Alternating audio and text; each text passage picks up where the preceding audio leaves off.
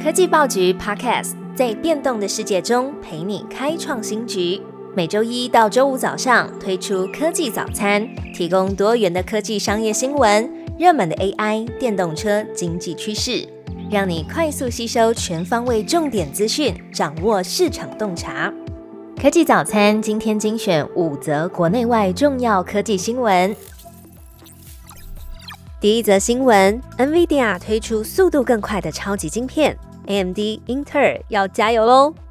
！NVIDIA 近期正式发表新款 AI 处理器，结合绘图晶片和处理器的 Grace Hopper Superchip，并将于二零二四年第二季投产。最新款的处理器在容量和速度都更强化了，让 NVIDIA 再度拉开与对手的距离。媒体报道，AMD、英特尔等竞争对手将难以追上。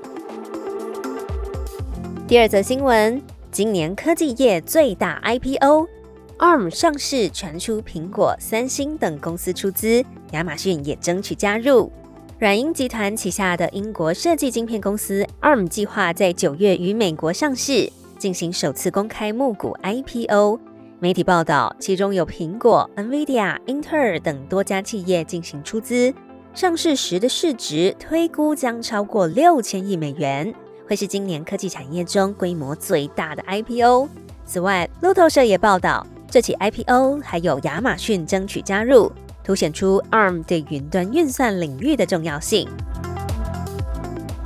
接下来要关注两则和 AI 有关的消息。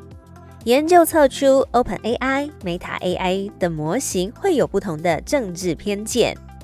随着生成式 AI 被推广到数百万人使用的产品和服务。了解模型可能会具有政治立场和偏见变得更加重要。麻省理工科技评论杂志 （MIT Technology Review） 近期指出，当你向生成式 AI 的大型语言模型询问有关女权、民主的政治主题，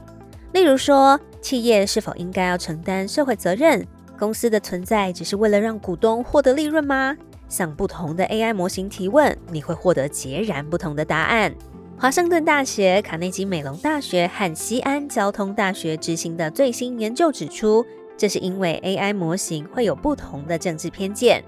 他们针对了十四个大型语言来测试，发现 OpenAI 的 ChatGPT 和 GPT-4 是最左翼的自由主义者，而 Meta 的 Llama 是最右翼的独裁主义者。不过，MIT Technology Review 也提及。大众对于 AI 最普遍的误解，就是认为技术应当要中立且客观，但其实，在技术上很难达到。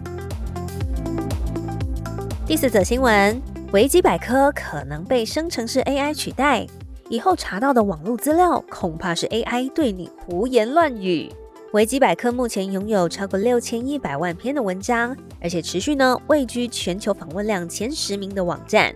它除了免费、不受版权限制的特性之外，文本也通常具备一致的格式，是生成式 AI 模型训练中最重要的单一来源。不过，维基百科的存续却也因为它催生出来的生成式 AI 而遭受到挑战。资深的科技线记者 John Garner 近期在《纽约时报》一篇长篇报道中，分析了生成式 AI 可能会摧毁维基百科的两大致命因子。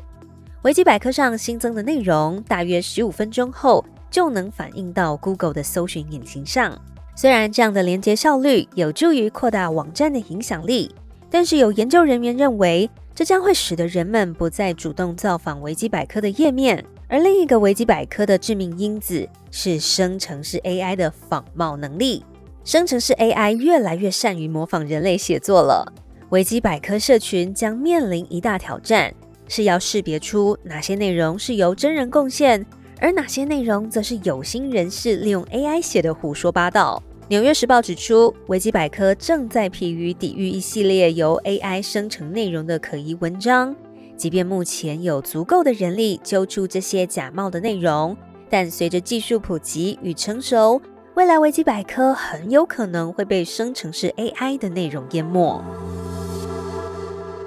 今天的第五则新闻是：台湾之光 Gogoro 加速前进全球市场，登上富比士杂志分享台湾经验。台湾是全球机车密度最高的地方，小小岛屿上啊，就有超过一千四百万辆的机车，几乎每十个人就有六个人在骑 Old b i 成为创新交通解决方案的最佳试验场。而电动机车大厂 Gogoro 近十年来在台湾打造出超过两千五百个电池交换站组成的充电网络，更在全球九个海外市场拓展业务，登上了富比士亚洲的专访，让世界看见台湾技术实力。Gogoro 共同创办人兼执行长陆学森受访时指出，公司的策略是瞄准有巨大潜力和严重问题待解决的大型市场。例如塞车和污染，而目前组织的目标是将台湾的成功经验复制到海外。